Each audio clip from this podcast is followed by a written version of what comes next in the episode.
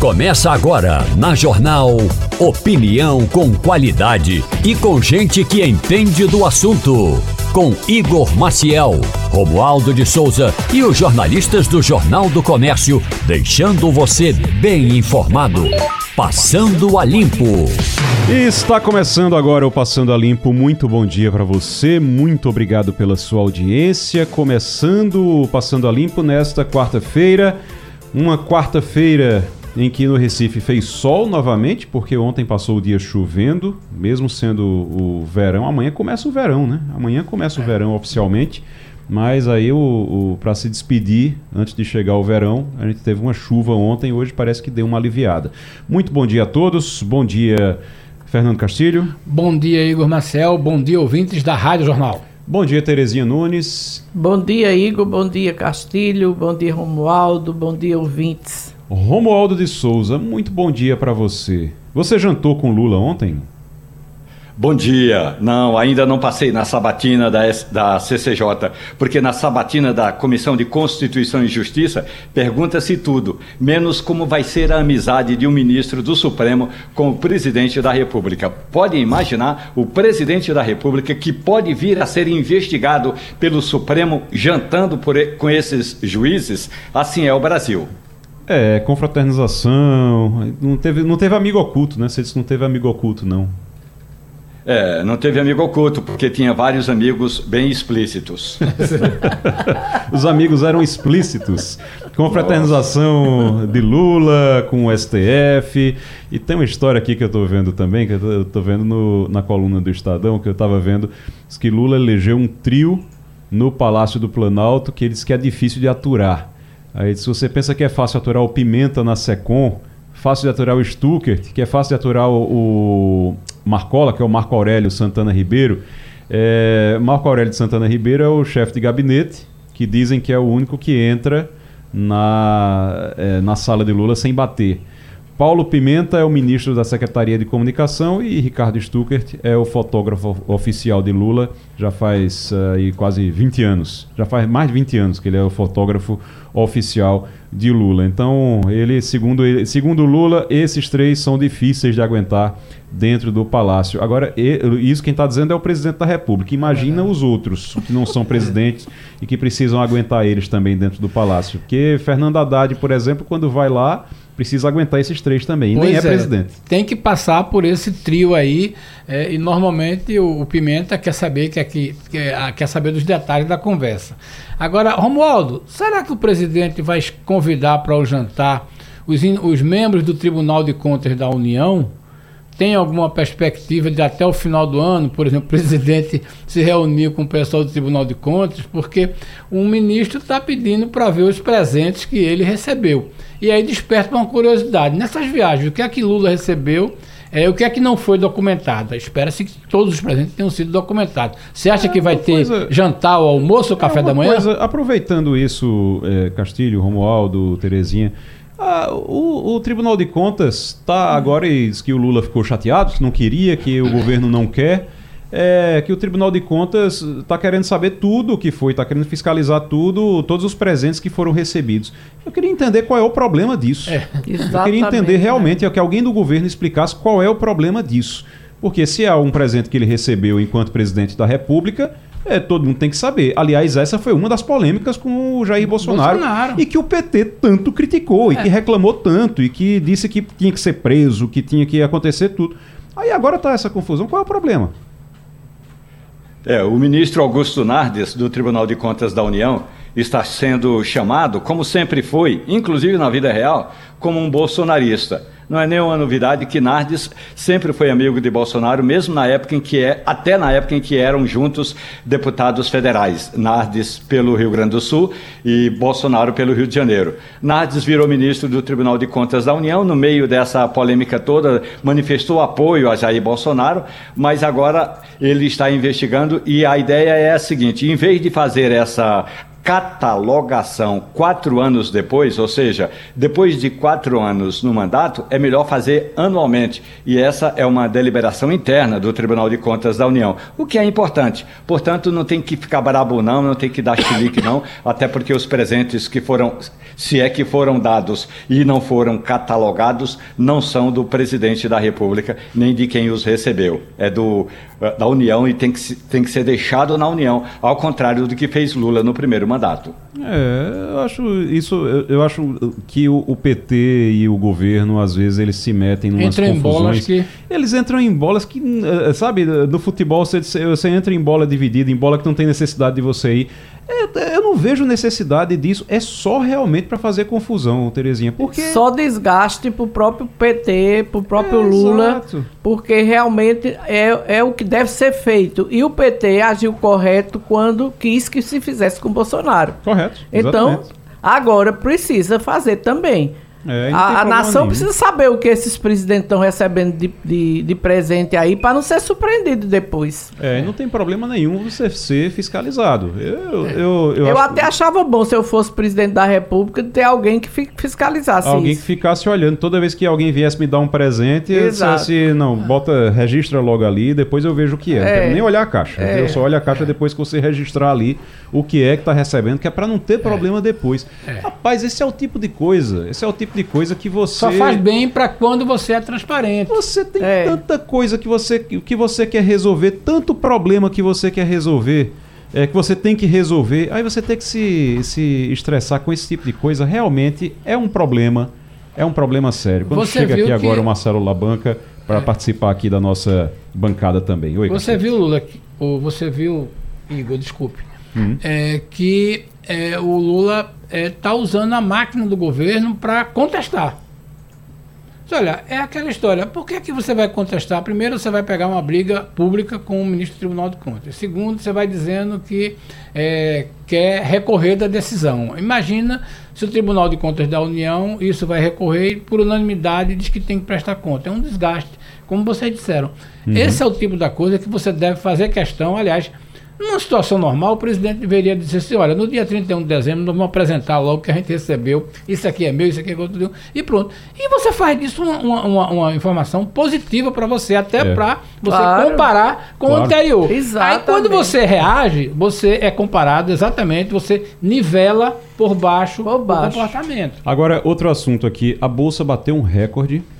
Está batendo recorde, é puxada verdade. pela Petrobras, que já subiu Olha aí, 60% este ano. É verdade.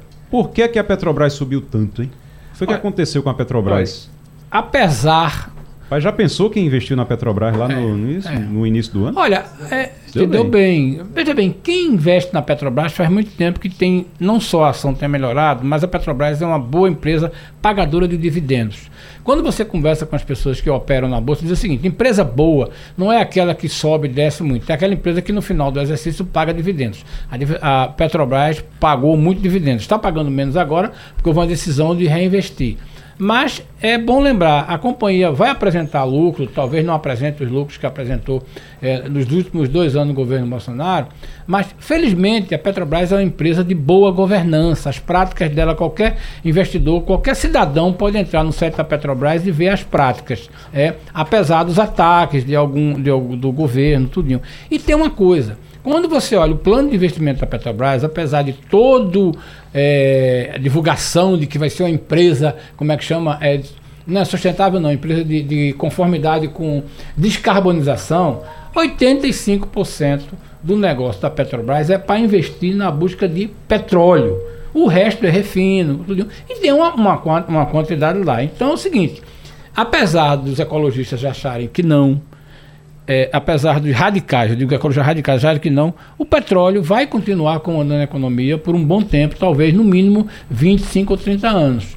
E a Petrobras até lá vai continuar pagando bons dividendos. Marcelo Labanca. Na verdade, Marcelo... É, você tem aí a Petrobras como uma empresa que o Estado é o grande acionista, né? Mas que é não só a questão de governança, mas a possibilidade de prospecção, de aumento da atuação da própria Petrobras, aquele conflito que houve ali internamente entre o Ministério é, do Meio Ambiente, ou seja, sempre a discussão sobre o que vale mais a pena, você proteger o meio ambiente ou fazer um desenvolvimento econômico. São, na verdade, às vezes duas é, faces de uma mesma moeda, porque para você, muitas vezes, proteger o meio ambiente, você precisa de desenvolvimento econômico. É. Como é que você vai proteger o meio ambiente sem, sem, sem desenvolver? Então, aquela discussão ali sobre é, a exploração de campos no mar, né, perto ali da Foz, lá no Amazonas, também ganhou quem? Ganhou a discussão sobre a possibilidade de aumentar. Então, a prospecção, o futuro é muito promissor. A Petrobras ela não tem nenhuma empresa igual no Brasil, né? Então é interessante porque é, lá em 88, quando estavam discutindo a questão relativa a petróleo, né, houve uma opção. Colocaram lá na Constituição um monopólio. Então o Brasil ele tem uma empresa que ele faz essa, essa, essa atuação econômica, explora economicamente, a questão da governança significativamente melhorou e também a forma como ela vem conduzindo a questão da precificação, né? É, tudo isso faz com que em um clima, em uma conjuntura muito favorável, por exemplo, a aprovação da reforma tributária ontem, uhum. então aumento é, do índice de investimento do Brasil por, por, por, agências internacionais. Então, tudo isso faz com que o clima seja muito favorável ao aumento dessas perspectivas. Né? Romualdo de Souza, o que é que a gente pode destacar da aprovação da LDO é, que aconteceu ontem? Você pode imaginar que houve comemorações é, múltiplas no plenário do Congresso Nacional.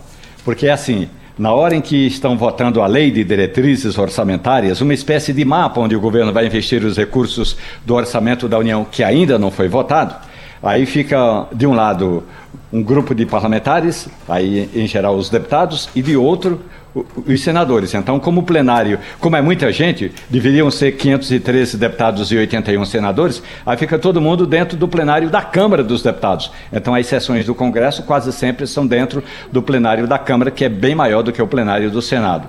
Então, na votação de ontem, é, começaram a discutir temas, é, digamos, mais da ordem moral, e aí o, o literalmente o pau cantou. Teve muita briga, muita discussão, sobretudo quando foi votado um artigo apresentado pelo deputado Eduardo Bolsonaro do PL do Rio de Janeiro, do PL de São Paulo. A proposta do parlamentar dizia e diz o seguinte: que o governo federal não poderá investir recursos da União para financiar, essa é a palavra, financiar atividades de invasão a propriedades privadas. Houve todo um chororô, houve toda uma mobilização da bancada governista, mas a oposição ganhou. Ou seja, o governo tinha que colocar 308 votos no plenário e não tinha os 308 e passou. Então, o restante foi é, de acordo com o que a gente esperava. Inclusive, o que trata, e, e, o Castilho tem muito mais propriedade que eu para falar disso, sobre o déficit fiscal, mas com relação a esses temas, aí a bancada de oposição colocou gente suficiente para aprovar essa medida. O governo veio chiando, dizendo: olha, mas isso não é assunto que deve ser colocado na LDO. Hum. Mas agora está, e a maioria dos deputados e senadores assim o quis. E aí, Carcílio, uh, salário 1.412, ficou certo. acertado, né? A partir de 2024, a certo. gente vai ter um salário mínimo de 1.412 reais. Fora isso, que, que o Romualdo estava falando aí, eu, eu, tava, eu tava vendo também os. Tem as emendas. As Olha, emendas, é isso que eu ia dizer. Quase fato, 40 é, bilhões é, em emenda. Né? 48. É, o grande fato. É quase 50 bilhões. É, o grande fato de, desse debate é esse valor de 48 bilhões para emendas, das quais 36, se não me engano, são aquelas que o governo não pode deixar de Impositivas. pagar. Impositivas. É, e que tem até um cronograma para pagar. Nada demais contra isso. O problema é aquilo que nós já vemos falando aqui, Romualdo, Terezinha, nós, e nós vemos falando sobre o seguinte: o problema é a pulverização desse dinheiro. É, por exemplo, pela primeira vez, as chamadas emendas de bancada terão um valor menor do que as, banca as emendas individuais. A, emenda de bancada é quando o governador articula a sua bancada e diz assim: eu preciso de um valor maior para fazer tal projeto e todo mundo assina aquela emenda e aquilo é bom. É, Pernambuco era um dos estados que mais fazia isso, que mais obtinha sucesso. Não sei como é que foi agora. Mas isso é uma coisa importante. Eu acho que talvez o grande fato da LDO e do, do orçamento é essa essa distorção daí. É dinheiro demais para você botar acho. na mão do é, deputado sem você saber para onde é que vai. Inclusive, né? São é. Paulo tem uma saída para isso. São Paulo obriga que grande parte das emendas parlamentares, talvez até o total, sejam colocadas em projetos do governo. É. Eu, então, é. o deputado toma conhecimento uhum. dos projetos do governo e ele aloca as emendas, claro, para as áreas que ele, que ele atua, que, onde ele é votado, é. Uhum. mais um projeto do governo. Porque quem eu... administra, Terezinha, é o governo. É o governo. É, quem sabe onde o calo aperta. É o governo, só que tem um problema, tem um é. problema aí que aí para o ouvinte entender do que é que a gente está falando, o que é que Castilho está tá pontuando aqui. A emenda de bancada, a emenda de bancada você junta o dinheiro, é como se a gente fizesse uma cotinha. É, a gente pronto. pega aqui a bancada, é. Isso, gente, é o seguinte, a gente precisa é, lá no nosso estado construir é, um grande empreendimento para poder gerar emprego e tal. Então não dá para minha emenda sozinho, não dá para resolver. É. Então vamos juntar, vamos fazer uma cotinha aqui da bancada e todo mundo vai entrar com essa, com essa emenda de bancada para poder a gente financiar ou ajudar a financiar esse empreendimento que vai gerar emprego, coisa grande, ok, beleza. Quando a gente faz, quando a gente diminui essa verba e aumenta as individuais, as emendas impositivas que são pagas impositivas que são pagas individualmente aos deputados, o que é que acontece? O deputado não quer fazer cotinha, ele quer mandar para o prefeito que apoia ele no município é. tal, lá do interior do é, interior, é que é onde ele tem voto. Fica eleitoreiro, entendeu? né? E aí o dinheiro ele vai servir mais para apoio eleitoral Exato. do que realmente para obras, do que realmente para um empreendimento que gera emprego emprego, que tem impacto econômico grande no Estado.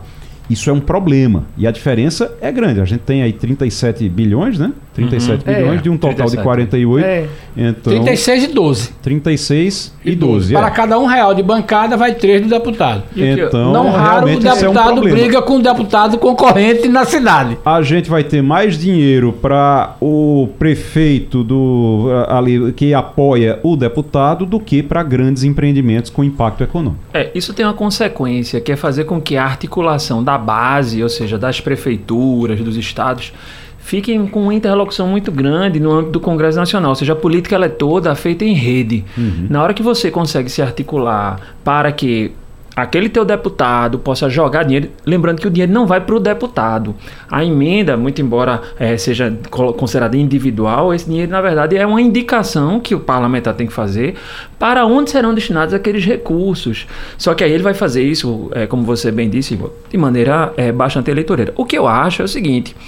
Existe, um to, existe toda uma estrutura administrativa dentro de um, de um, governo federal, ministério, Ministério da Saúde, Ministério da Educação, cada um com seus técnicos, uhum. é, com pesquisas, estatísticas que dizem onde é, é, quais são os problemas e que fazem programas de políticas públicas para poder resolver problema de fome, problema de educação, problema de saúde, se precisa de mais hospital, se precisa de mais médicos, se precisa de mais medicamento. Tudo isso, na verdade, não é feito de maneira soldada, não é um projeto. Na verdade, isso é construído por análises técnicas. O governo serve para isso, para administrar. É como, por exemplo, no condomínio. Mas às vezes a gente, como é, mora num prédio, né, a gente diz. A gente quer, às vezes, ser administrador do prédio, mas na verdade é o administrador que sabe onde o calo aperta, né?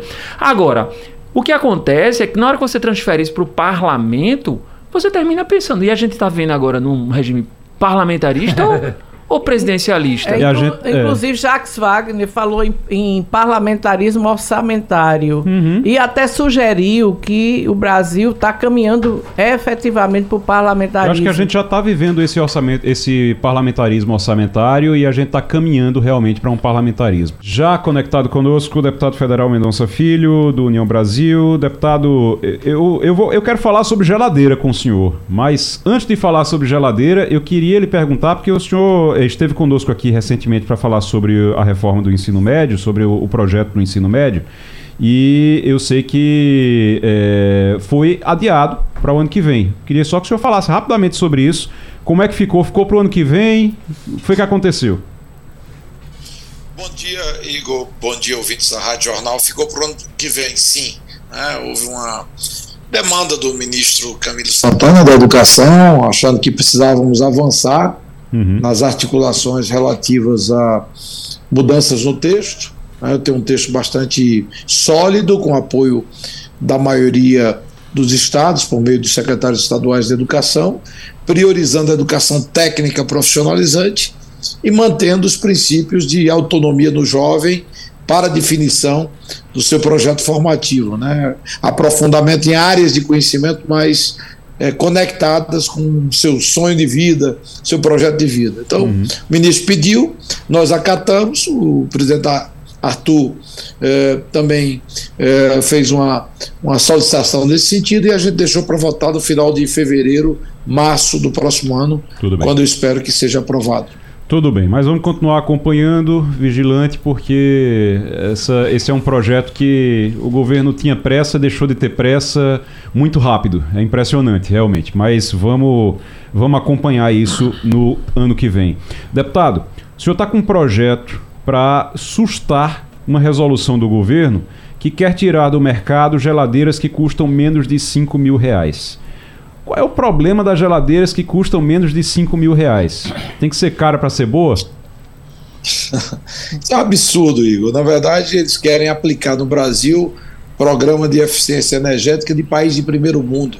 A grande maioria da população brasileira é, mal recebe o suficiente para viver, para se manter, para comprar, alimentos, para para pagar transporte, que é caro também. Então, o governo vem com essa, o governo federal, o Ministério das Minas e Energia que é estabelecendo um nível de eficiência energética que eleva o preço das geladeiras para, no mínimo, 4 a 5 mil reais. Ou seja, o pobre não vai poder comprar geladeira de 1.500, 2 mil reais. Então, para mim, eficiência energética é uma coisa válida, importante, você tem que buscar em áreas que não afetam diretamente o mais pobre e os mais pobres. Então, eu acho que é um grande erro, por isso que apresentei um projeto de decreto legislativo aqui na Câmara para sustar, ou seja, interromper a eficácia dessa resolução do Ministério das Minas e Energia que atinge fortemente os mais pobres. Deputado Mendonça Filho, conversando conosco. Romualdo de Souza. Vamos com o Romualdo de Souza? Deputado, bom dia para o senhor. Agora, mais cedo ou mais tarde, o Brasil vai ter de colocar em prática esse projeto eh, de eh, eh, eficiência energética, deputado, até porque faz parte de acordos internacionais. O seu decreto, o seu projeto de decreto legislativo susta a decisão de Lula atualmente, mas o governo está com um plano, ou pelo menos deve apresentar em breve um plano, para que essa, esse programa de energia ele entre em vigor gradativamente, deputado.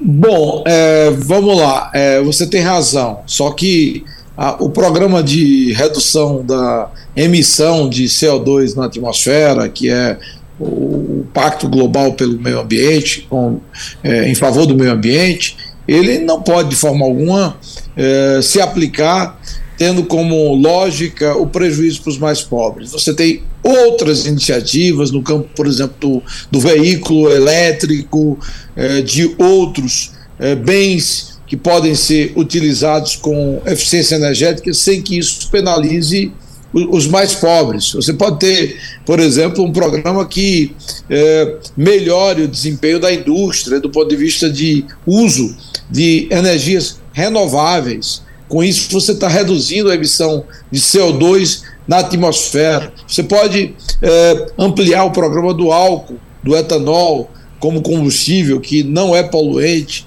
e, consequentemente, reduz a emissão de CO2. Então, eficiência energética, nesse sentido, é muito mais para você reduzir as taxas de emissão de CO2 na, CO2 na atmosfera e contribuir é, para o, vamos assim, o controle do efeito estufa que cada vez mais no mundo, segundo os cientistas, se amplia. Mas não dá de forma alguma para você imaginar um país como o nosso, onde a grande maioria da população é mais pobre, para comprar uma geladeira vai ter que gastar 5 mil reais. O que é que vai acontecer? Ou o pobre não vai comp comprar geladeira, ou quando comprar, vai comprar uma geladeira usada. Usada, muitas vezes também ineficiente. Então, não faz sentido. Para mim, isso é uma medida elitista, é uma medida burra, é uma medida que atinge os mais pobres e tem que ser revogada, suspensa, para que o governo priorize outro tipo de providência que contribua na direção da eficiência energética e não penalize os mais pobres. Deputado Mendonça Filho, do União Brasil, conversando com o Passando a Limpo sobre essa medida do governo de tirar do mercado, a tentativa de tirar do mercado geladeiras que custam menos de 5 mil reais, que segundo o governo elas consomem muita energia e eh, seria um programa para eficiência energética. Fernando Castilho. Deputado, é, eu, o senhor e a torcida do Santa Cruz sabe que jabuti não sobe em árvore. A minha pergunta é o seguinte: quem é que está por trás dessa iniciativa do governo? Não faz sentido. O Brasil tem quatro fabricantes, três fabricantes de geladeira, certo? É, esse discurso de que a gente vai é, antecipar a normatização da Europa, é bom lembrar que mesmo na Europa esse tipo de coisa não é praticado. Aí como é que o senhor identifica isso? Foi pressão do setor dentro do, do, do, como é que chama, dentro do ministério? Como é que o senhor analisa? Quem é que está por trás disso aí? Porque esse tipo de coisa não bate sequer com o discurso de eficientização de CO2. Como é que a gente pode tem falar toda disso? razão. É, é aquilo que diz, tem um ditado popular, você já citou uma parte dele, que jabuti não sobe em árvore. Quando você encontra um jabuti numa árvore, ou foi enchente, ou é mão de gente, como diz no popular. Então, na prática, Fernando, é, tem algum interesse econômico aí por trás, que eu acho que é o mais provável. Ou é, é realmente delírio, sonho de nivelar o Brasil com a Europa. Se você for analisar a indústria automobilística brasileira, ela não se compara em termos de eficiência do ponto de vista de veículos com os veículos fabricados na Europa e nos Estados Unidos. Isso é, é, é lógico. Se você incorpora muita tecnologia do ponto de vista de combate à poluição e à eficiência energética, você encarece o produto. Como nós temos uma renda média menor, mais baixa, é lógico que isso vai afetar também o consumidor. Então, eu, quando trato, por exemplo, de veículo, eu sei que a gente está falando de classe média, de uma parcela pequena da população que tem acesso à compra de um automóvel. Agora, quando eu falo de geladeira, é um bem essencial. O pobre precisa armazenar sua comida dentro de casa. Ele precisa guardar os seus alimentos. Isso vai significar, para quem não puder comprar, evidentemente, é, redução é, do estoque de armazenagem de alimentação dentro de casa, às vezes até prejuízo do ponto de vista de bem-estar, saúde pessoal, fora os efeitos econômicos que essa, essa medida deve trazer, porque como a gente tem aí alguns fabricantes relevantes cinco. no Brasil na área de linha 5, linhas linha branca, é lógico que se porventura você limita o mercado e impede que essas esses fabricantes atuem na área de linha branca para produção de geladeiras, esse pessoal vai é, reduzir a produção, reduzindo empregos e contribuindo para desaceleração econômica numa cadeia importante, além da elevação dos preços, consequentemente a elevação da inflação. Então, para mim, isso é uma medida absurda, precipitada, inadequada e penaliza os mais pobres. Se o governo se diz defensor dos mais pobres, eu disse ontem, o presidente Lula tem que intervir no Ministério das Minas e Energia e mostrar a eles, os tecnocratas, que eles estão tomando uma atitude que atinge a população mais carente e que não é correto. E eu espero que a Câmara, se o governo não recuar, paute o PDL e a gente aprove a revogação dessa resolução que ela é absolutamente inaceitável. Para a gente encerrar, a gente está conversando com o deputado Mendonça Filho sobre a linha branca, a linha a, linha branca. Nesse caso é a linha branca. branca. É, é, geladeira e fogão branca. é linha branca. Mas geladeira, mas as geladeiras até 5 mil reais sendo praticamente impedidas de serem comercializadas é. no Brasil se esse projeto passar. Deixa eu passar para a Terezinha Nunes. Terezinha tem uma pergunta. Bom dia, Mendonça. É, Mendonça, quando eu vi a, o seu projeto, eu disse, se não fosse um deputado tão responsável quanto como eu conheço que é, eu ia ter dúvida de que saiu de alguma cabeça do PT é uma proposta dessa natureza. Porque realmente você tem toda razão quando diz que é um absurdo. Agora, hoje, Mendonça, existe projeto de troca de geladeiras feito pelas próprias empresas privadas, é, no sentido de é, praticar eficiência energética, pegando uma, uma geladeira velha e trocando por uma nova. Então, era o caso, se for aprovada alguma coisa nesse sentido, de, botar, de colocar na, na, nas resoluções do governo federal uma obrigatoriedade de troca das geladeiras. Por quê? Não, você tem toda razão. O pobre não vai poder ter geladeira. É muito é. claro é. isso. O Terezinho, você tem razão. Veja bem, esse programa, companhias como a CELP, as distribuidoras de energia, normalmente praticam é, programa de eficiência energética, inclusive com geladeira substituindo geladeira velha por nova, mais eficiente. O que acontece é que nessa proposta do governo, o nível de eficiência energética é tão elevado, mas tão elevado, que para você adquirir uma geladeira como essa, vai ter que gastar 4, 5 mil reais, muito mais cara do que o normal. As, as geladeiras que são substituídas nos programas de eficiência energética de companhias distribuidoras como a Celp são geladeiras mais baratas. Não quer dizer que ela seja ineficiente, não. Ela é mais eficiente do que uma geladeira velha que muitos pobres têm acesso e que podem comprar. Então, o que eu estou é, dizendo é que o nível de exigência que eles estão é, colocando em prática é tão elevado, é padrão europeu. A gente não vive na Europa, a gente não ganha em euro.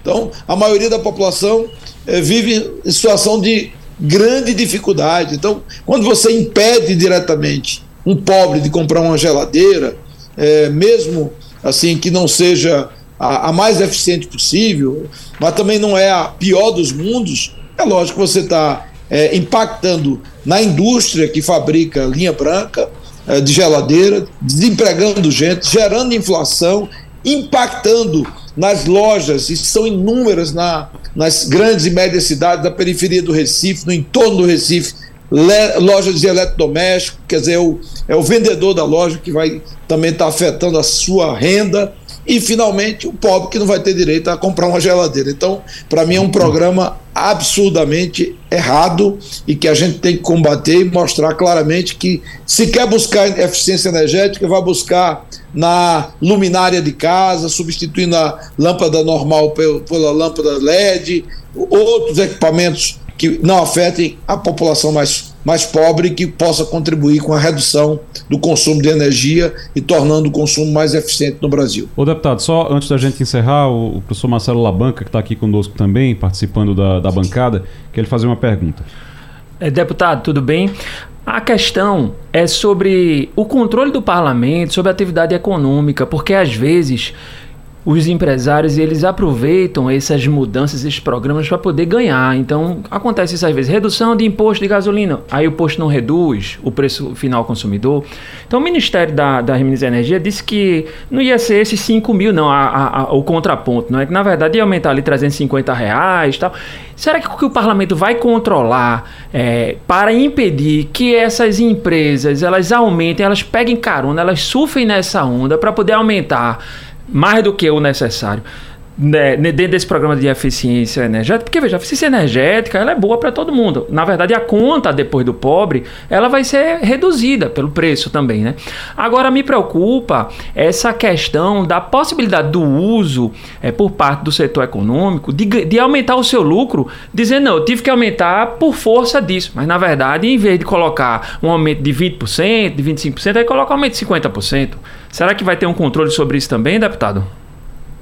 Ô Marcelo, é, quem controla preço na economia de mercado é, não é parlamento, não é governo. Já tivemos e vivemos aí uma tentativa nesse sentido no governo Sarney, os fiscais de Sarney. Economia de mercado, quem controla preço é a competição, né? é a concorrência. Né? A não ser que você tivesse um segmento oligopolizado, cartelizado, que você é, combinasse preços, que me parece não é o caso. Né? Você tem competição no setor de linha branca bastante elevada, como frisou aí Castilho, cinco concorrentes. Então, essa margem para que você possa elevar preço, ela não, não é dessa maneira. e não será o parlamento que vai controlar isso. Não cabe ao parlamento controlar isso. Eu acho que é competição. Agora, se você torna mais caro o processo produtivo, com índice de eficiência inadequado, é lógico que você vai impactar diretamente no preço. É isso que está acontecendo. Você está exigindo um padrão de eficiência que é um padrão europeu. E a gente está no Brasil. O povo ganha em real, não é em euro, não. Então, isso, para mim, vai penalizar o mais pobre. Para mim, o ideal era postergar. E se quer eficiência energética, vai buscar eficiência em outras áreas. A economia está cheia de áreas de consumo é, relevante de energia para as famílias e para as empresas, que a gente pode acentuar uma maior eficiência sem penalizar os mais pobres. Deputado Mendonça Filho, obrigado pela participação aqui no Passando a Limpo. Até a próxima. Obrigado, Igor. Um abraço. Rapaz, essa, essa conversa de vocês aqui sobre geladeira, o setor de, de linha branca e eh, esses jabutis que vão para. Daqui a pouco vocês vão me fazer acreditar que existe lobby em Brasília. Nem acredito. É, existe lobby em Brasília, Romualdo de Souza? Olha, para alguém chegar com uma proposta dessa, desse jeito, no formato em que ela foi é, divulgada, é bem provável que esse seja apenas um dos pequenos lobbies em Brasília. Só para o ouvinte é, ter uma ideia do que ocorre no Brasil, daqui a pouco nós vamos, nós o Brasil, vai estar comprando energia da Venezuela. Uma energia que até antes do Brasil fazer o negócio custava um patamar e agora está custando praticamente o dobro. Ou seja, essa é uma operação que mostra que se você tem contatos, meu amigo, minha amiga, você não está morto economicamente. Direto para Portugal. Antônio Martins, muito bom dia. Bom dia, Igor. Bom dia a todos da bancada. Bom dia, ouvintes.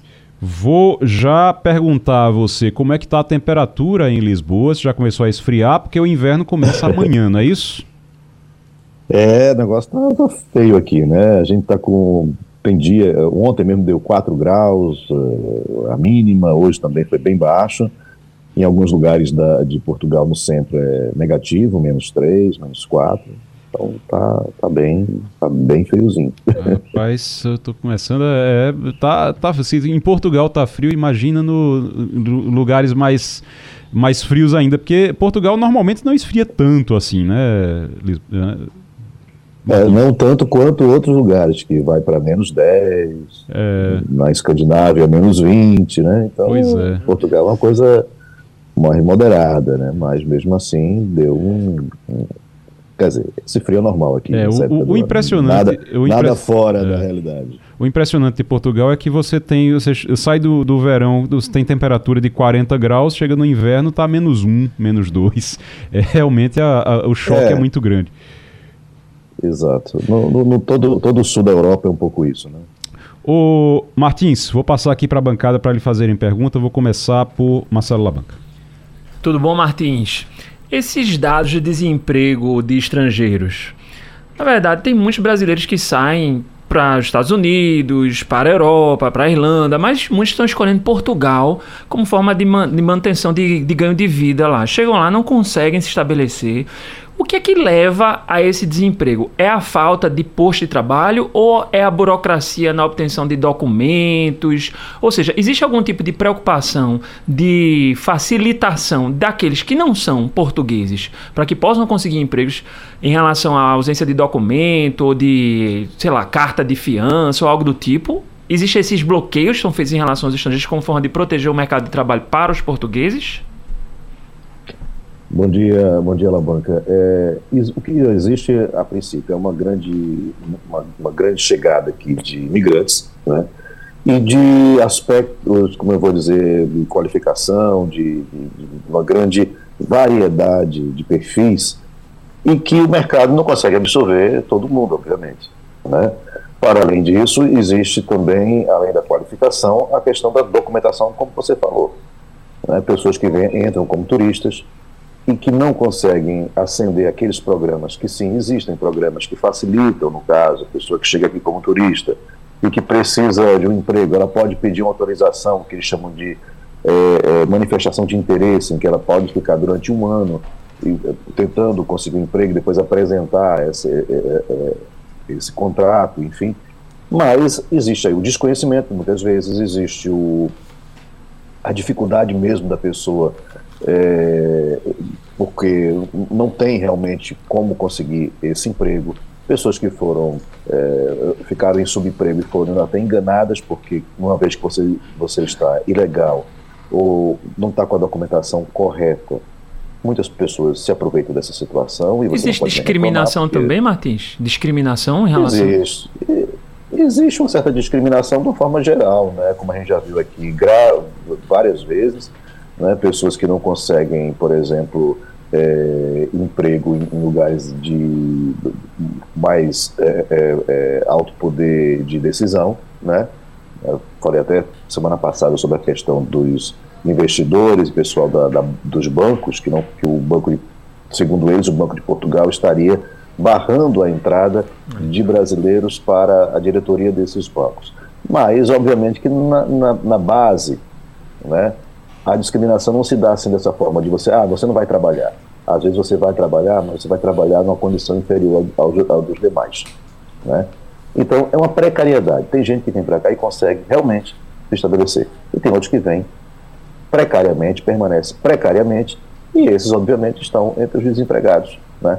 são 34% do, do, dos, dos, brasileiros entre os estrangeiros, somam 34% de, de, de, desempregados. Houve um aumento do ano passado para cá, é, e isso reflete, obviamente que eu não tenho nenhum estudo estatístico para determinar isso, mas com certeza eu posso dizer que há uma influência de quem vem de, de é, é da, da, grande quantidade de pessoas que vêm para cá. E aí vem pessoas de, de várias maneiras, várias é, com vários perfis, com vários interesses, com vários níveis de conhecimento e de ação também. Então, enfim, é, é um problema que eu, é, a gente tem que começar a trabalhar muito bem isso na, na no jornalismo mesmo, na, na, comunicação social da forma geral, o governo brasileiro também, porque as pessoas, o governo português, obviamente, né? mas é, porque tem pessoas que estão, por exemplo, vivendo nas ruas, portugueses, mas muitos brasileiros também. Você chegar na, na Estação do Oriente, ali na, no Parque das Nações, é uma estação muito grande, tem muitos arcos internos, famílias e mais famílias dormindo ali, né? E tem muitas brasileiras ali também. Então a gente tem que começar a pensar nesse tipo de coisa. Antônio Martins, direto de Portugal, conversando com o Passando a Limpo. Fernando Castilho. Bom dia, Martins. Acho que esse ponto que você toca é muito importante. Agora é sempre a gente bom lembrar, né? Quem chega qualificado, documentado, provando que tem qualificação, tem muito mais chance de é, se colocar. E isso já está fazendo com que essa colocação oficial dos brasileiros né, faz com que os brasileiros já sejam responsáveis por uma contribuição bilionária à Previdência de Portugal. E aí era bom você dizer o seguinte: quanto é que se paga lá para a Previdência? É 11%, como é aqui no Brasil? Como é que funciona esse sistema quando você é contratado por uma empresa portuguesa? o, a, quando você é contratado por uma empresa portuguesa, você paga um percentual aí é, de cerca de mais ou menos parecido com esses 11% que o Brasil paga, e a empresa vai pagar o, o resto. É um sistema muito parecido com o brasileiro.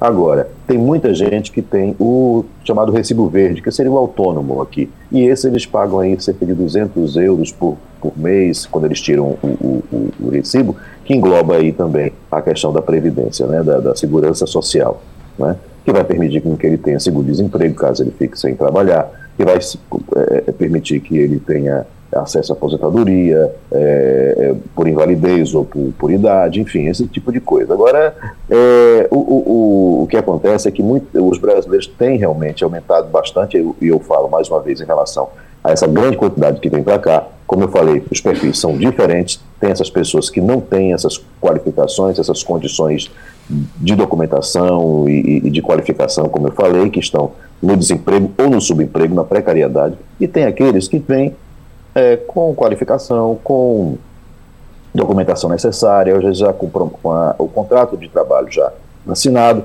Então, essas pessoas elas conseguem é, entrar no sistema de uma forma menos vulnerável e conseguem, obviamente, é, é trabalhar sem ser de uma forma nem precarizada nem exploratória.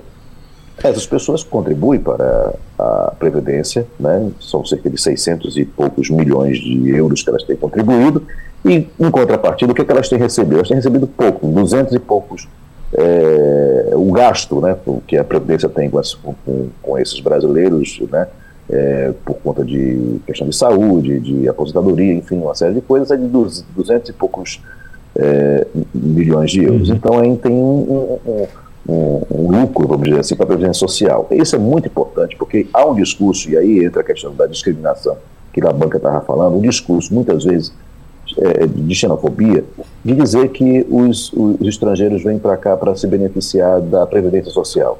E é o contrário, a Previdência Social está precisando deles e eles estão, né, na realidade, é, é, é, é, bancando também, ajudando a bancar essa Previdência Social. Então, isso é muito importante, esse tipo de pesquisa, esse tipo de dado, para desmontar esse argumento, né, que é muito, muito preocupante, porque é justamente o argumento de uma certa extrema-direita que tem crescido muito aqui em Portugal. É um problema, né? Porque é, é, exatamente o contrário. Se não fosse a contribuição brasileira, o que seria da Previdência de Portugal, pelos números que a gente está vendo aí. Mas, Terezinha Nunes, para a gente encerrar. É, bom dia, Martins. Martins, a gente está terminando o ano e essa questão das gêmeas brasileiras, né, que foram beneficiadas com uma medicação caríssima e furar a fila, né? É, em Portugal continua sem uma solução. É, o, em que vai dar nisso, Martins, objetivamente? Bom dia, Terezinha. Eu acho que a gente, o que a gente pode é, perceber já de agora é de um desgaste muito grande para Marcelo Rebelo de Souza, que é o presidente da República, né? Já que o filho dele, ele admitiu que o filho mandou um e-mail para ele, querendo saber sobre esse caso das gêmeas antes delas serem, é, delas terem sido tratadas com esse remédio, né, justamente querendo saber se elas seriam ou não tratadas com remédio. Há uma entrevista da mãe da criança, das duas crianças dizendo que teve sim um pistolão de, depois de falar com a nora do presidente e, essa, e, que essa nora do presidente teria contato com o ministro da Saúde. E depois, agora, numa auditoria interna, se verificar que houve um, um, um comunicado, uma autorização do Ministério da Saúde não exatamente para o tratamento, mas para que ela fosse atendida na primeira consulta. Né? Então, isso tudo é, caracteriza sim que houve uma, uma interferência, né? a própria mãe admitiu isso e tem agora essa auditoria, que houve uma interferência do Ministério da Saúde né? para que ela pelo menos tivesse essa primeira consulta. E isso é, gera, obviamente, uma desconfiança de todo o processo. É, a, a, o Ministério da Saúde disse que, que houve isso, mas que depois dessa primeira consulta, o caso foi tratado como é, os outros, tantos outros que tinham nesse momento, que eram oito, né, uhum. no mesmo trâmite, enfim. Agora, numa entrevista recente à, à RTP aqui em Portugal, a mãe disse que ouvia nos corredores né, que ela estava sendo favorecida, né, é, e aí é quando ela diz, realmente, eu tive um pistolão que foi nessa hora de conseguir essa consulta. Enfim, é um desgaste grande né, para, para o presidente, que tem uma popularidade muito grande, que é um, um presidente muito, muito, como é que eu vou dizer, é, mesmo quem não é partidário da ideologia dele, né, do, do uhum. espectro político dele, concorda em muitas ações, gosta, respeita. E o cargo de presidente é um, é um cargo muito muito, como eu vou dizer, como, como fosse um, um, repositório ali da moral do país, né? Uhum. É, é, aquele que arbitra. Acaba sendo muito impactado, né, Martins? Acaba sendo muito impactado realmente o, o cargo. A gente está com uma dificuldadezinha no, no contato com o Martins, travou mesmo a, agora a, a conexão. Mas agradecer Antônio Martins pela que deu para deu a gente entender e deu para encerrar direitinho. Martins, muito obrigado. Até a próxima semana. Um Feliz Natal para Antônio Martins. Até quarta-feira que vem. Deixa eu perguntar uma coisa a vocês aqui. Ô Romualdo, eu vou começar por você. Você já instalou esse aplicativo, esse celular seguro?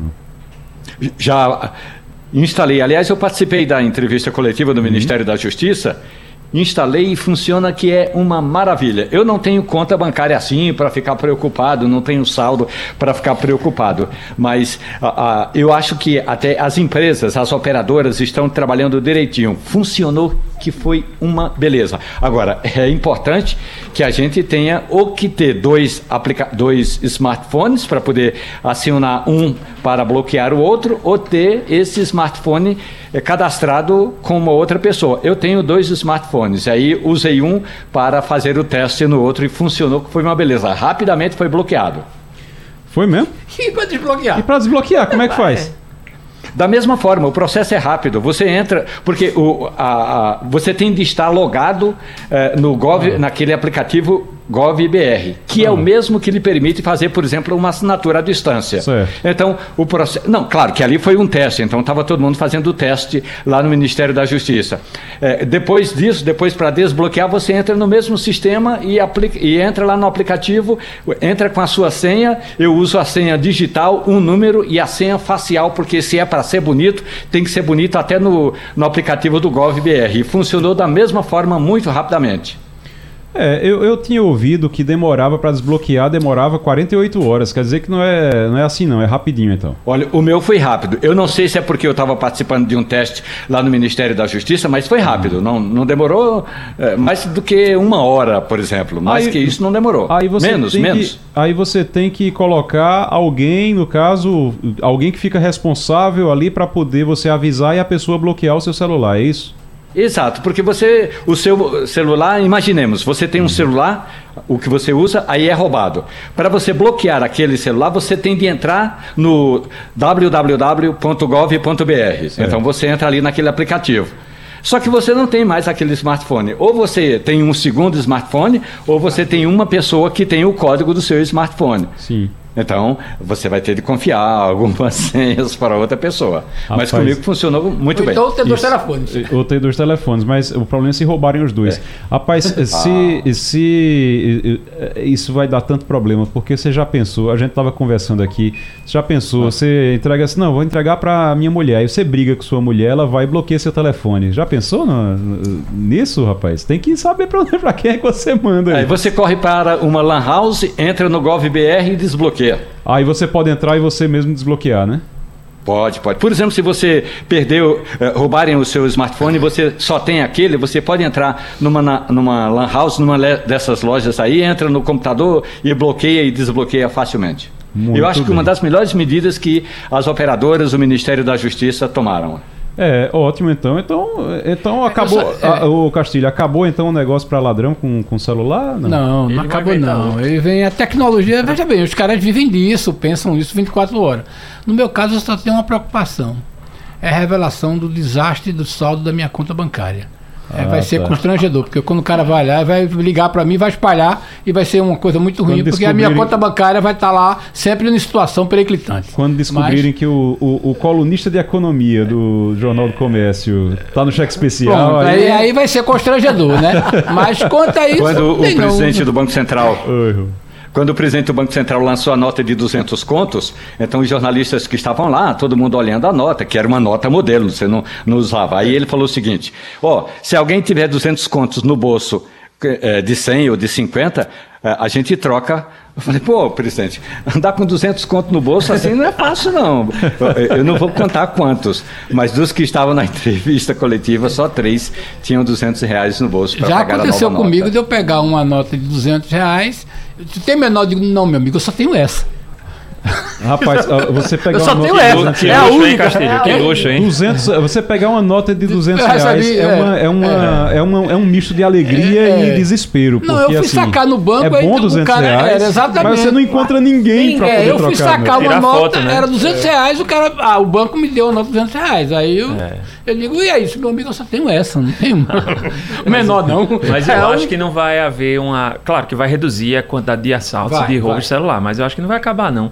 Porque eu vejo eles, eles roubam, mas às vezes eles destroem. Assim, acontece com o carro também, né? Uhum. Para poder vender peça, É, vender, né? Então, peça, é. Eu acho, que, eu acho que o mais importante a partir de agora, então, é ver é, a procedência das peças. E aí você ir atrás Mas- de quem conserta celular e ver a procedência das peças será que tem como fazer que isso? são É utilizadas. porque hoje no mercado, Veja. Igor, o, o celular hoje, um- a peça mais importante do celular hoje, né, claro, abstrair da questão do chip, das informações, é essa tela, a, a tela digital. É. É, essa peça é a peça mais cara do telefone. Então, essa que tem valor de mercado.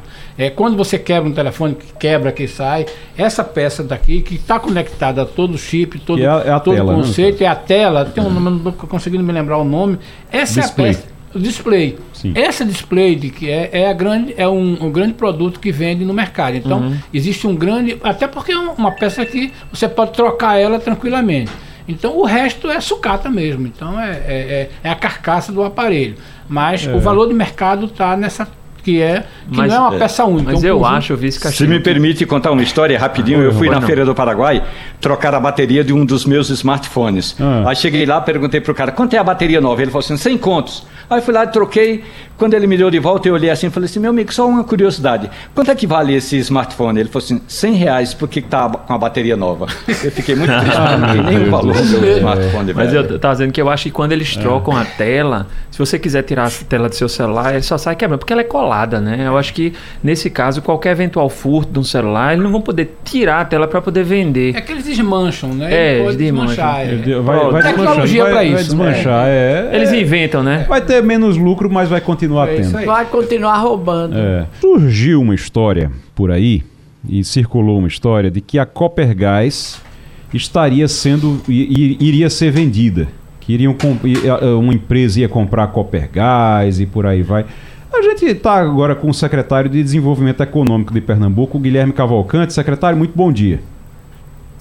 Bom dia, Igor, tudo bem? Tudo bem. Secretário, estamos fazendo uma cotinha aqui. Eu e Castilho e Terezinha, Marcelo, Romualdo, a gente está fazendo uma cotinha aqui.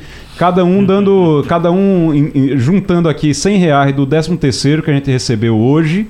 A segunda parcela do 13 terceiro, cada um juntando 100 reais aqui para ver se dá para dar uma entrada. E tem um Uno Mille 1997 também, que se vocês aceitam ou não para comprar a Coppergás. Que história é se essa? for a que... gás, se o Uno já tivesse sido convertido a gás, a gente negocia. Ah, tá certo.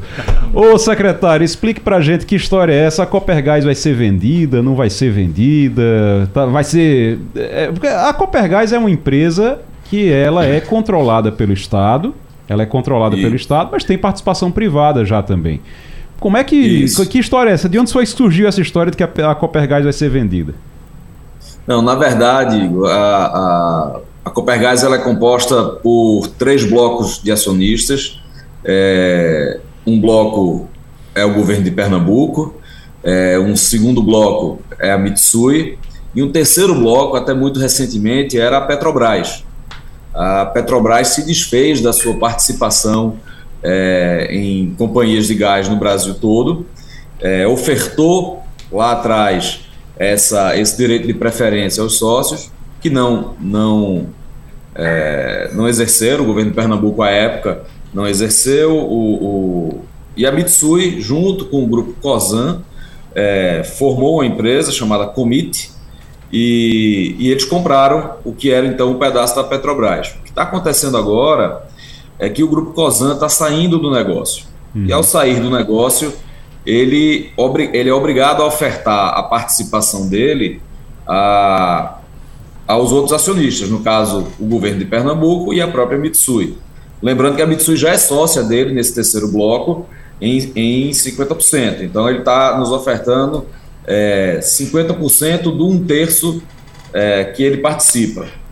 É, e aí, tanto a Mitsui quanto o governo de Pernambuco têm o direito de exercer é, esse direito, de, essa opção de preferência. É, nós vamos exer- exercer nossa opção, a Mitsui vai exercer a opção dela. Então, o que está ocorrendo de fato é um movimento natural, societário, de qualquer companhia desse porte e com esse nível de governança. É, estamos somente cumprindo o contrato, é isso que está ocorrendo.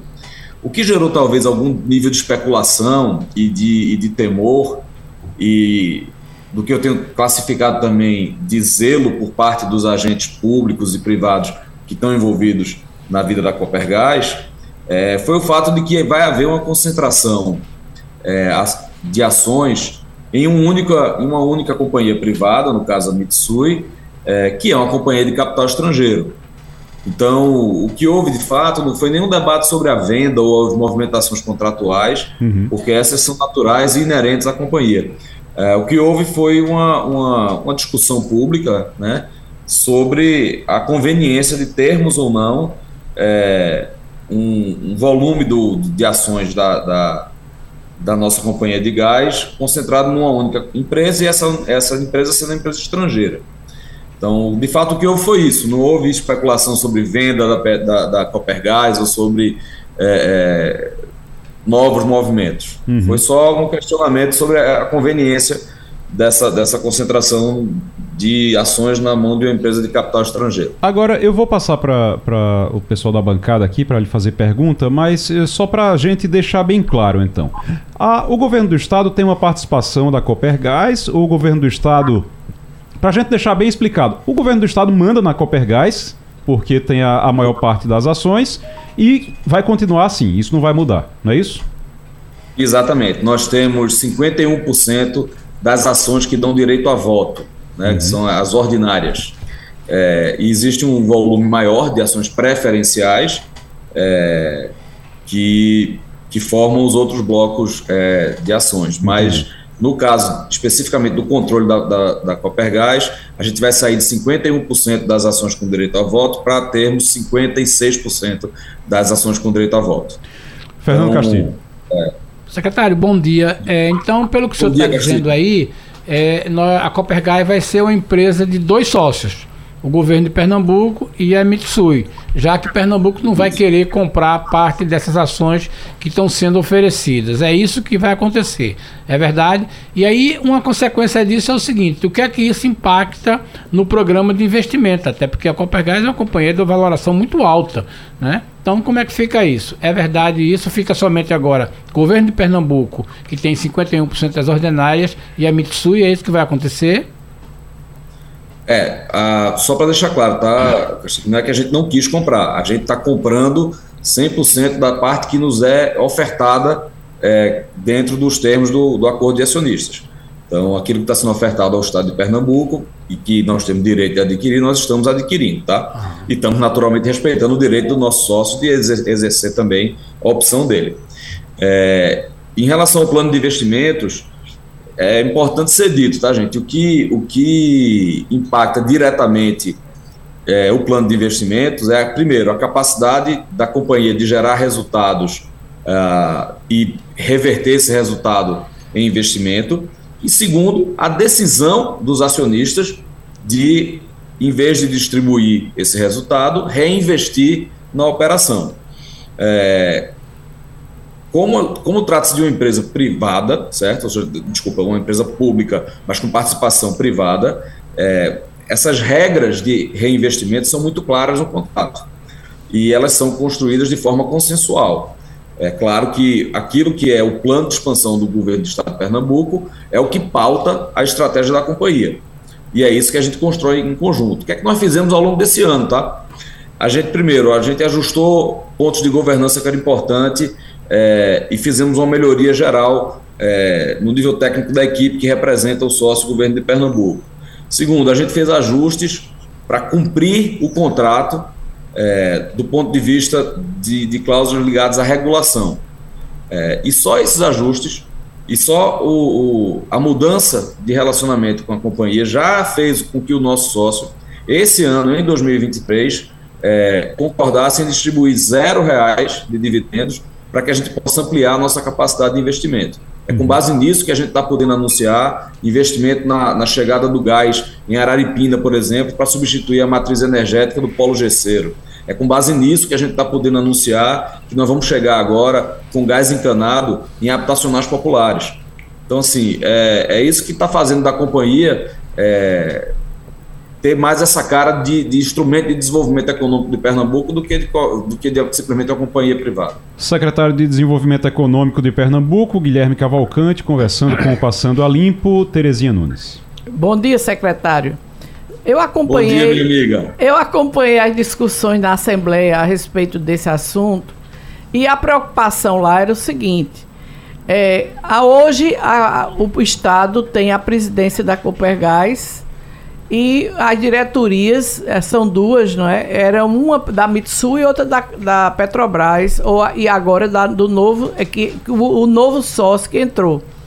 No caso da Mitsui assumir 49% das ações, que direito ela vai ter sobre essa diretoria? Como é que vai ficar a distribuição desses cargos de diretoria na Copergás, que sem dúvida alguma vão ter muita importância nas decisões tomadas? Perfeito. O, o bloco, é, esse bloco do qual está sendo negociado parte, é, o governo de Pernambuco terá 25%, eles terão 75%. É, o provável é que a gente chegue num, num, num, acordo de governança onde eles indicam o nome e a gente tem direito de veto. Uhum. Mas isso muda muito pouco a dinâmica da, da companhia, tá, gente? Lembrando que o Estado de Pernambuco, do Conselho de Administração, que tem sete vagas, nós temos quatro e vamos manter essas quatro. Provavelmente uma das outras três vagas a gente também vai passar a ter direito de veto. Uhum. Então, é uma construção, é uma sociedade como qualquer outra é, ela é feita a partir da, dos instrumentos jurídicos bem construídos e da boa vontade dos envolvidos. Muito bem. Secretário, muito obrigado. Secretário de Desenvolvimento Econômico de Pernambuco, Guilherme Cavalcante, conversando com a gente, esclarecendo tudo isso. Então, gente, a Copergás não vai ser vendida pelo governo do estado. O governo do estado não está vendendo a Copergás. Vai continuar tendo o controle é, acionário da empresa, vai continuar tomando as decisões. A Copergás continua sendo é, de Pernambuco. Tá certo? Secretário, Feliz Natal. Feliz Natal, meu amigo. Feliz Natal a todos na bancada e a todos os seus ouvintes. Obrigado, Igor. Abraço forte. Uh, gente, o Romualdo, eu queria só, antes de encerrar, a gente falar aqui rapidinho sobre como é que tá, como é que fechou o ano, tá fechando o ano no Legislativo, como é que fechou o ano é a discussão sobre a crise nos municípios. Falou-se alguma coisa nesses últimos dias para os municípios? O que é que tem na lei orçamentária que foi aprovada ontem? O que é que tem para os municípios no ano que vem? Que falou-se muito em emenda para deputado, para senador, mas eu não ouvi falar muito sobre os prefeitos. Os prefeitos vão ter vez nesse orçamento que a crise está grande. Pois é, ontem eu conversei com a relatora, a senadora Daniela Ribeiro, e Daniela Ribeiro, ela me disse o seguinte: olha, durante todo o processo de construção do orçamento, os prefeitos foram ouvidos, tanto a Frente Nacional de Prefeitos como a Confederação Nacional de Municípios. Agora, tem um detalhe importante: as prefeituras elas estão representadas muito mais nas emendas é, do, do, das emendas parlamentares, as chamadas emendas impositivas, porque no fundo, no fundo, o que está acontecendo é como é que vai ser feito é, o como é que vai ser feita a repartição dos recursos é, a partir do Fundo é, de Participação de Municípios, FPM. Uhum. Agora, como disse a relatora, os prefeitos foram ouvidos. Só que a gente sabe que na hora na hora H, e o orçamento ainda vai ser votado, ainda não está totalmente pronto. Na hora H, a gente sabe que as prefeituras foram a parte, digamos assim, é, mais mal aquinhoada na partilha de recursos. As prefeituras estarão representadas nessas emendas dos municípios, agora é, dos deputados. Agora, se o prefeito não tiver uma boa articulação, não tem recursos para todas as prefeituras, não. É, e aí complica a situação das prefeituras. Ontem, inclusive, teve um, uma questão lá na Assembleia Legislativa. É, a Assembleia Legislativa jogou água na fervura, como disse aqui a Terezinha Nunes. Terezinha, que história foi essa?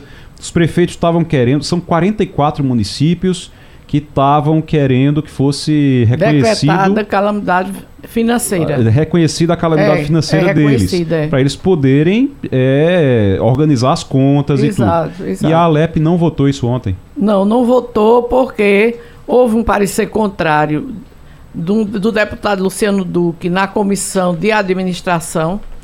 Ele era o relator do assunto e precisou e precisava ter, ser tomada uma decisão em plenário da votação da comissão.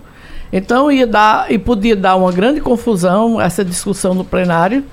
E então é, o presidente Álvaro Porto autorizou que o assunto fosse deixado para ser discutido no próximo ano, em fevereiro. Então, as, as prefeituras que decretaram calamidade financeira, elas estão ainda com esses decretos esperando que a Assembleia aprove. E nesse caso vai ter que esperar para fevereiro. Vai Agora, ficar... o que surgiu ah. também foi o seguinte: hum. houve uma informação de que é, os municípios sofreram demais esse ano, realmente, estão com, com, uma, com grande dificuldade, mas o presidente Lula liberou os recursos que eram previstos para que eles recebessem o FPM igual ao do ano passado. Então isso deu um fôlego maior aos prefeitos para fazer pagar as contas de final de ano. De forma que é uma notícia boa que se dá agora aqui de que esses municípios vão ter efetiva condição de pagar o 13 terceiro, de pagar o salário de dezembro, porque a, o que se esperava antes é que nem isso fosse acontecer. Mas esse aporte extra que o presidente deu para os municípios garantiu pelo menos a, o pagamento dos salários. Marcelo, Marcelo Labanca, a situação das prefeituras não é fácil e no ano que vem tem eleição municipal. Os deputados meio que estão ali querendo, os deputados federais, e aí no caso dos estaduais ficou para resolver em fevereiro, mas os deputados federais eles estão meio que querendo ali deixar, olha, orçamento, ok, mas vamos, a gente não vai destinar o dinheiro, não. O dinheiro vai ficar com a gente e a gente distribui depois, nas emendas. É a política sendo feita, né? Porque para o deputado federal se eleger, nenhum se elege se não tiver o apoio do, de um determinado curral eleitoral dentro de um município. A política ela acontece no município. Então, se você, como deputado federal, não consegue se articular para beneficiar aquele, aquele determinado município, vai deixar o que? O município morrer? A gente tem uma relação de um federalismo brasileiro absolutamente assimétrico. A gente diz que os municípios eles têm autonomia, mas tem muitos municípios que não conseguem se sustentar sozinhos. Principalmente agora com toda essa alteração, que, com, com, com a reforma tributária, se você for analisar quem trabalha com direito financeiro ou com finanças públicas, e aí você vai ver, você vai verificar que é uma discrepância imensa. Então você diz que eles têm autonomia, mas na verdade eles ficam com pires na mão, a marcha dos prefeitos para Brasília. Por que acontece isso? Então, eu não tenho dúvidas que soluções surgirão, mas surgirão dentro da política, com a capacidade de interlocução, a capacidade de diálogo e, claro, com, a, com a, uma forma de. na política no bom sentido, né? De você estar. Tá é, formando base, construindo canais de acesso para poder implementar um determinado tipo de projeto. Verdade. A partir daí, você vai canalizar recursos para que os municípios ele não morram com sede. Agora Gente, precisa muito diálogo para isso, né? Precisa muito Boa diálogo para isso ainda. É, e ainda e, é, ano que vem é um ano que vai precisar de muito diálogo, porque eleição municipal, Todo mundo tem interesse nisso e o, o, que não vai, o que não vai, o que vai ser necessário de diálogo não é brincadeira não. E a gente sabe que diálogo e dinheiro, diálogo e dinheiro, porque os deputados, inclusive os, os partidos, na verdade, estão querendo 5 bilhões para usar de verba eleitoral para usar no, no, tal do fundão eleitoral. 5 é. bilhões. É dinheiro, meu amigo. É muito dinheiro para Santinho, para fazer Santinho na eleição. Romualdo de Souza, Fernando Castilho, Terezinha Nunes, Marcelo Labanca, muito obrigado a vocês pela participação. O Passando a Limpo fica por aqui. Um grande abraço. Tchau, tchau. Até amanhã. A Rádio Jornal apresentou opinião com qualidade e com gente que entende do assunto. Passando a Limpo.